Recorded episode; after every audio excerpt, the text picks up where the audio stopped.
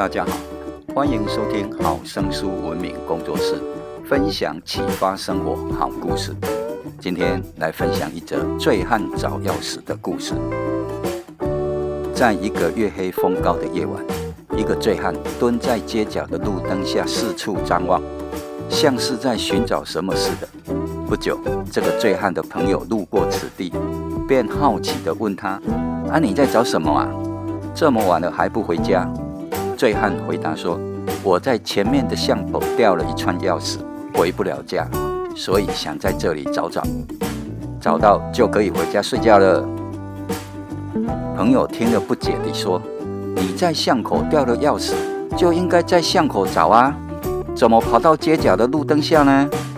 这样根本不可能找得到。”没想到醉汉反而愣愣地笑道：“没错，我是把钥匙掉在巷口。”但是这边比较亮啊！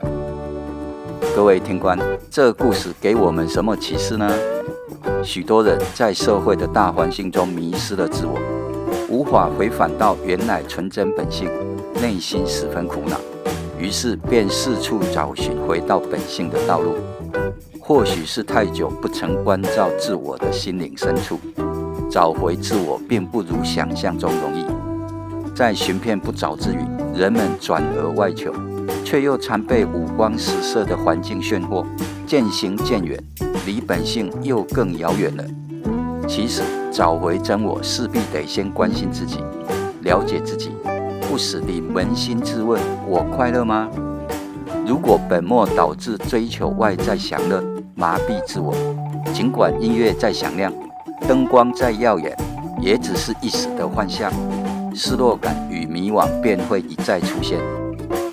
我是高文敏，感谢你的收听，愿我们大家越来越幸福喜乐，都能找到自我。拜拜。